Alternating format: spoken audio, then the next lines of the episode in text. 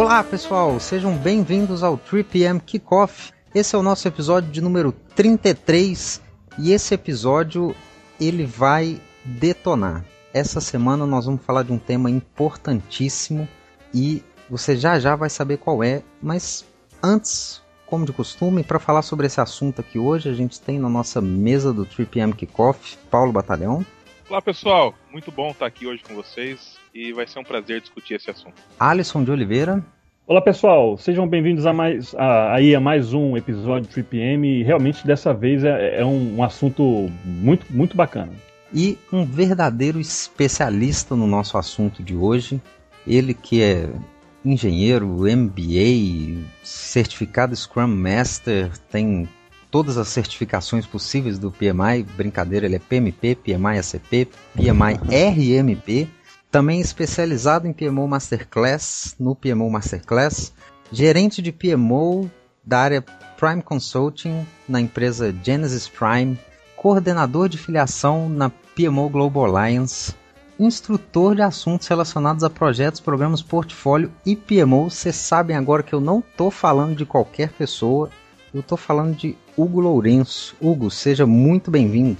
Muito obrigado por aceitar o nosso convite. Gente, obrigado. Agradeço aí o convite de estar com, com vocês aí, um, um time excepcional aí e espero colaborar muito aí para todo mundo, com toda a comunidade. Legal. Se você quer saber mais sobre PMO, como agregar valor com PMO, como aumentar a possibilidade de sucesso de um PMO em uma organização, fica aí com a gente que nós vamos discutir sobre isso nesse episódio dessa semana.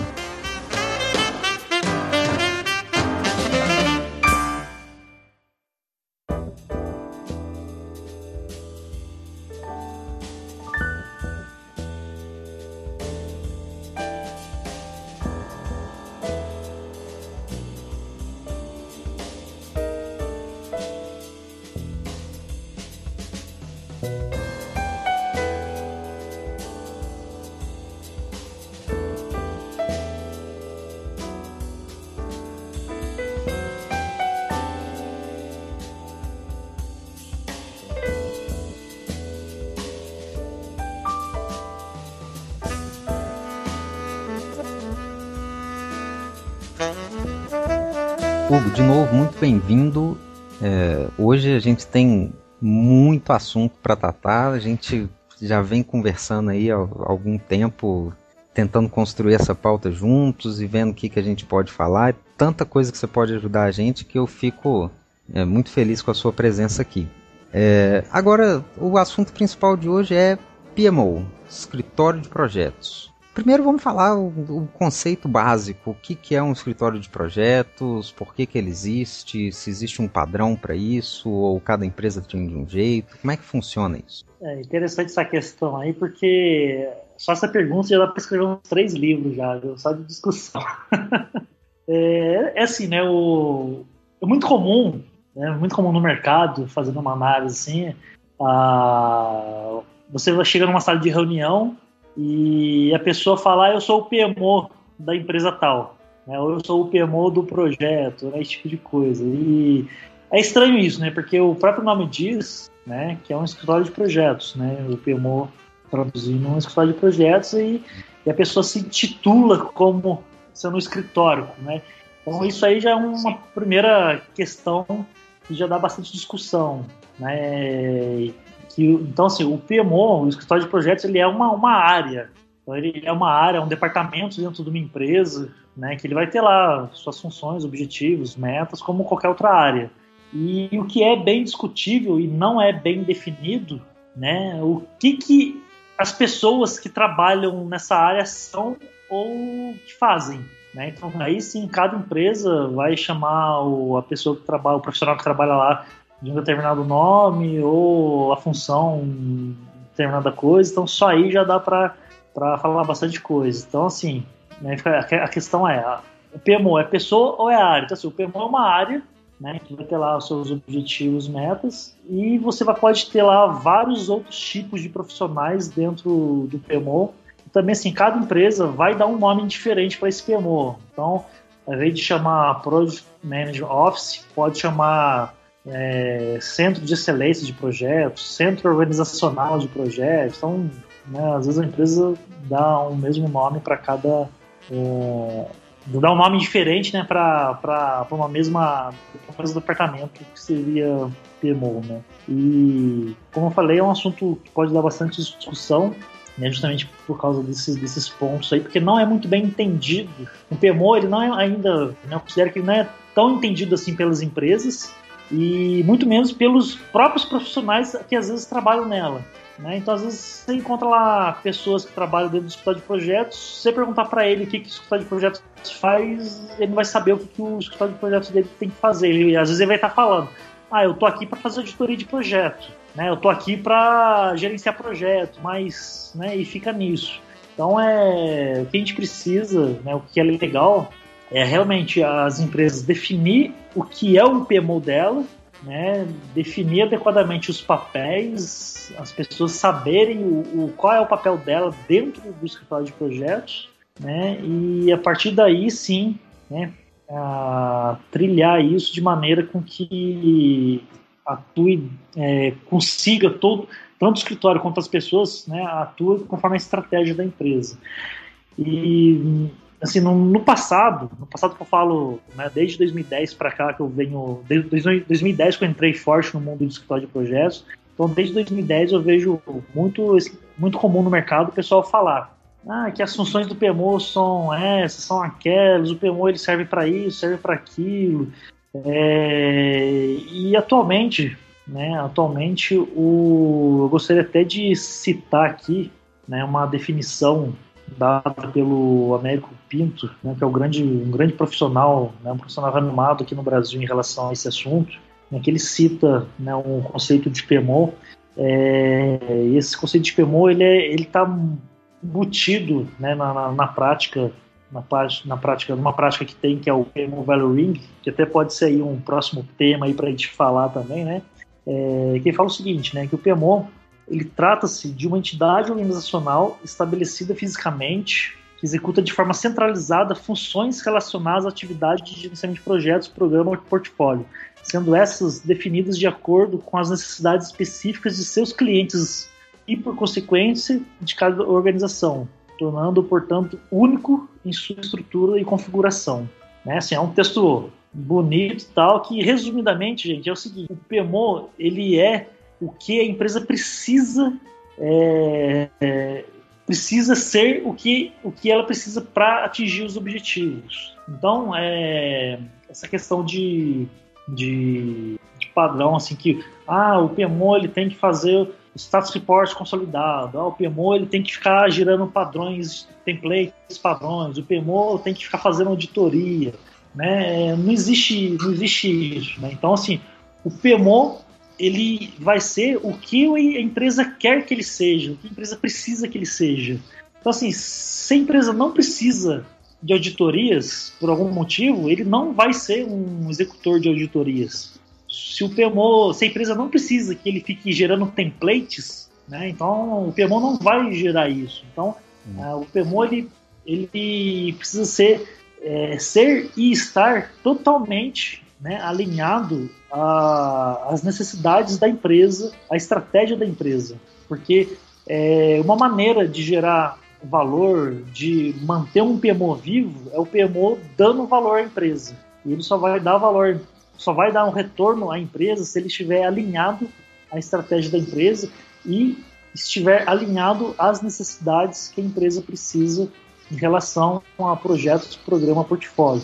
Então isso aí é um só um, uma, uma conversa simples, rápida para para tentar dar essa visão e instigar um pouco aí as pessoas a pensar nesse, nessa visão, né? nesse modelo de visão de que, poxa, o meu PMO, o que que meu PMO é? Então é legal essa reflexão, porque às vezes o que você vê no seu PMO não é o que a empresa quer, o que a empresa precisa. E aí é, é a hora de transformar o PMO para que o PMO se renove e seja realmente o que a empresa precisa e dá valor necessário. Hugo, quando se fala em, em PMO, eu posso Bruno. Quando se fala em PMO, se fala muito na questão da maturidade né, da empresa. Então, a maturidade seria isso que você estava falando, né? Identificar a necessidade é, da, da, da, empresa em relação ao PMO. Isso que seria a maturidade é, é, do, do PMO ou da organização? Essa questão também é bastante discutida aí, né, é, no, no, no, meio aí, e que gera bastante dúvida também. É, é, assim, quando a gente fala de maturidade, né, a gente precisa ter, ter referências. Né? Então vamos pegar no, no, exemplo aí o próprio PMI. Né? Então a gente tem lá o, o método OPM3, né, que esse método OPM3 né, provido pelo PMI nos dá uma referência de maturidade. Então, o PM3 é, é um método que você, através, através do que o, o, o PMI né, considera né, um, um PMO maduro, né, então você tem lá um grau de maturidade associado a isso. Né, e existem outros modelos equivalentes também, né, que você você mede a maturidade de um PMO através de um modelo pré-existente. Estou né? citando isso do PMI, o PM3, porque é um dos mais é, é, consolidados e importantes que tem por aí. É, eu já sou da visão, né, eu tenho, não é que eu já sou, né, eu tenho estudado mais, evoluído mais na parte, né, na visão é, do, do que a gente vem praticando, né, do que a gente praticou lá no, por exemplo, no, no PMO Masterclass, o que a gente tem bem praticado nesse modelo aí PMO Ring, né, comentei anteriormente, que, que assim, a maturidade ela tem que vir em si, que está relacionado isso ao, ao, que você comentou também. A maturidade ela vem em cima dos serviços que o PMO presta. Ah, sim. Então, assim, se o PMO presta tais serviços que a empresa necessita, então, assim, qual o nível de maturidade que ele está em relação a essa prestação de serviço? Né? Então, se, é, se um... Pode falar e dois pontos também, né? A maturidade Hugo, né, do, do escritório de projetos e a maturidade da empresa para aceitar essa estrutura que o, muitas vezes o PMO tem que impor ou o PMO tem que fiscalizar, né? Esses dois lados são importantes. Inclusive, tudo isso, a gente pode quebrar isso em vários serviços diferentes. Quando eu falo serviço, é equivalente ao, ao, a funções, né? Que tradicionalmente o pessoal fala. É, então, todas essas questões a gente pode quebrar em serviços. Então a gente pode ter serviço, por exemplo, de um serviço de prover status report para a diretoria. Né? Então, assim, a gente pode prover ele no nível básico ou no nível totalmente avançado, sei lá, no nível, nível 4, que é o máximo, né? que cada nível tem a sua particularidade e que essa particularidade influencia os padrões da organização, cultura da organização, ferramentas, é, disponibilidade de profissionais adequados para isso, é, a, a, própria, a, a, própria questão de difundir a metodologia de gerenciamento de projetos pode ser estabelecido como um serviço provido pelo PMO e que para esse serviço também, né, qual o nível de maturidade? Ah, é uma metodologia básica, o que é uma metodologia básica? O que é uma metodologia completa ou, ou avançada? Então tudo isso precisa estar bem definido e isso pode estar definindo o nível do PMO em relação a cada serviço que ele presta para a empresa. Cada serviço deve dar um, deve retornar um valor para a empresa conforme suas necessidades. É, algo que tenho visto ultimamente também é um escritório de projetos não ser somente é, no que tange a gerenciamento de projetos. Muitas empresas, até mesmo para centralizar um tipo de gestão mais de excelência, é, cria um escritório de projeto que também é responsável por gestão de processos, porque julga que isso é algo bem próximo na realidade deles. É, nesse escopo de, de, trabalho, ou você tem visto alguma coisa? O que, que você já encontrou nesse, nesse tempo todo trabalhando com PMOs? Essa muitas vezes mesclando áreas diferentes dentro de um escritório de projetos. Essa, essa questão é muito interessante, né? Porque né? Pegando o comecinho do que eu estava falando na, na, primeira questão lá, o, então assim, o PMO, né, então ele é, ele é uma, uma entidade, né, um departamento da empresa, e ele pode ter vários profissionais diferentes dentro dele. É, então eu já vi dentro de PMO, por exemplo, é, uma pessoa da área financeira trabalhando no escritório de projetos. Por quê? Porque é, a pessoa ela controlava as finanças dos projetos Meu, e é muito legal isso, porque quem, quem seria mais indicado para controlar finanças de projetos que uma pessoa da área financeira?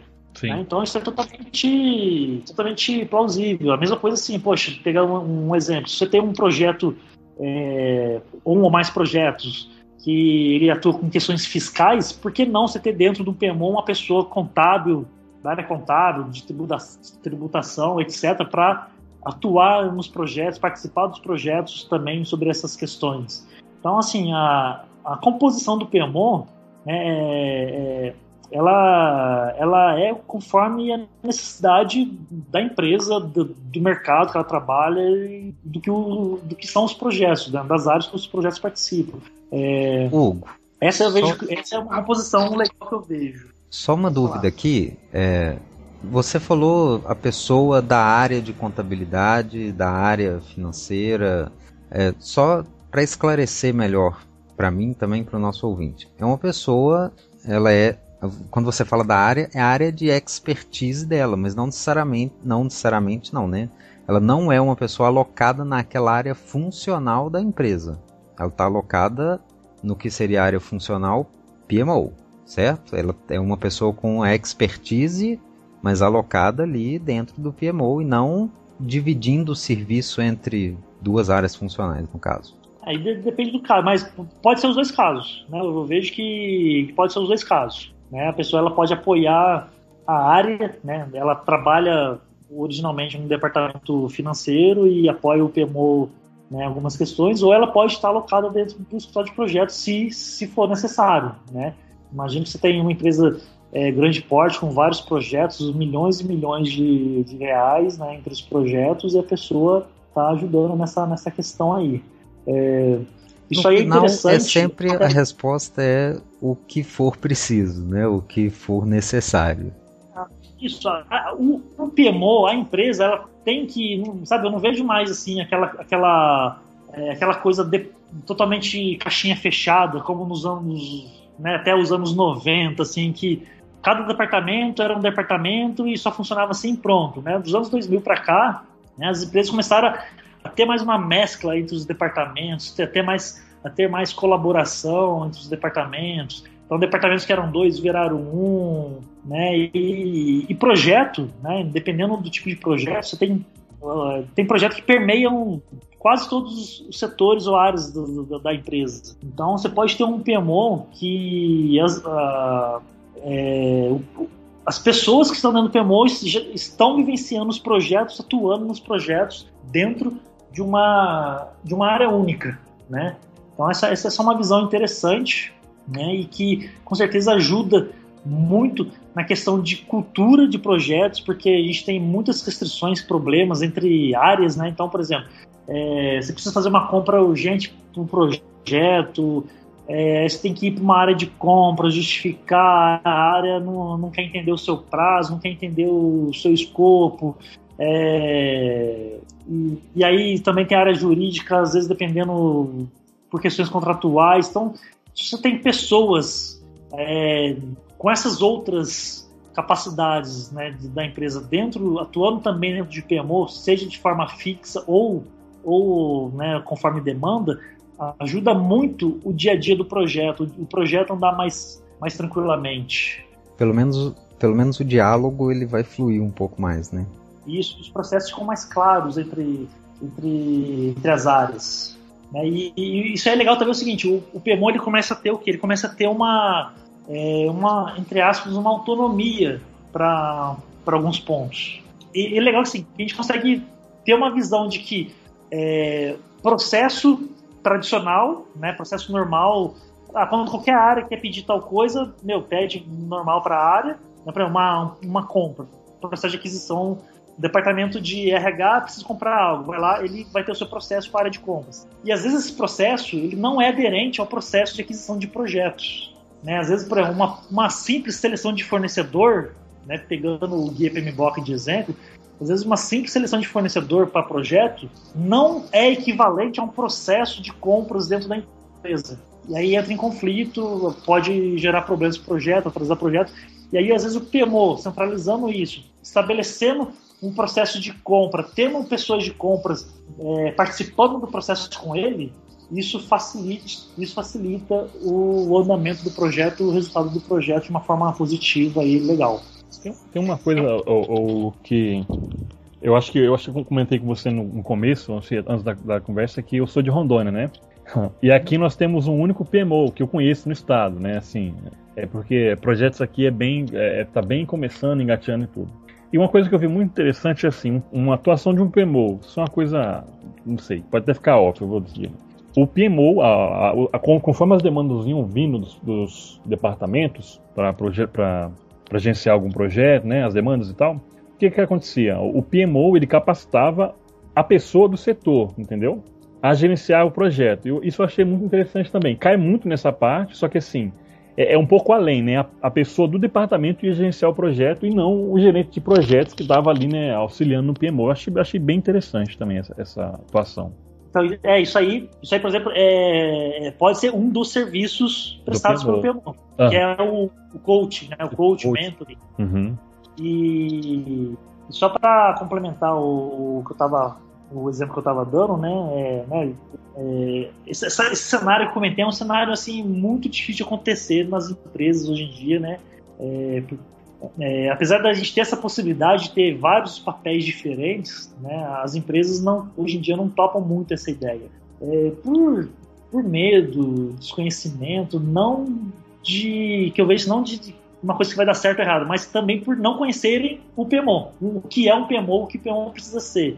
É, e uma coisa interessante, atualmente, né, na, na, na, na empresa que eu atuo, né, um papel muito legal que eu tenho gostado de participar é, por, por, exemplo, uma necessidade, uma necessidade que, que nós temos na área e que o PMO absorveu isso e que não, e não é uma prática comum de mercado, é justamente a gente atuar atuar em pré-vendas e até mesmo em propostas comerciais, em gerar valores de propostas comerciais. Então esse é um caso muito interessante, né, que, que já participei disso, mas como gerente de projetos apoiando né, um pré-vendas, por exemplo, no passado, e agora passando pelo mesmo processo de, de pré-vendas e de gerar propostas, né, gerar, gerar, gerar business plan, por exemplo, dentro do escritório de projetos. Então, ou seja, é um serviço é, totalmente direcionado à necessidade da empresa.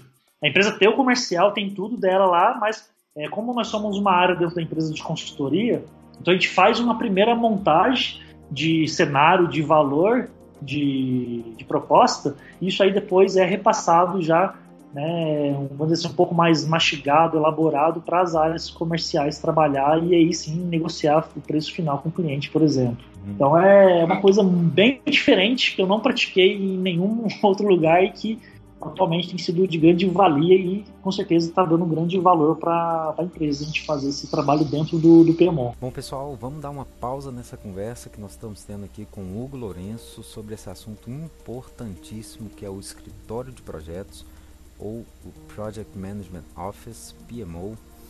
E a gente volta na semana que vem com muito mais coisa bacana para você poder compartilhar aqui com a gente. Não esquece, entra lá no www.3pmkickoff.com.br e manda lá pra gente seu comentário, fala com a gente que a gente vai gostar demais de receber. E entra lá também na nossa página do Facebook, facebook.com/barra podcast, curte lá a nossa página e interage com a gente também nas redes sociais. Um abraço para vocês e até semana que vem.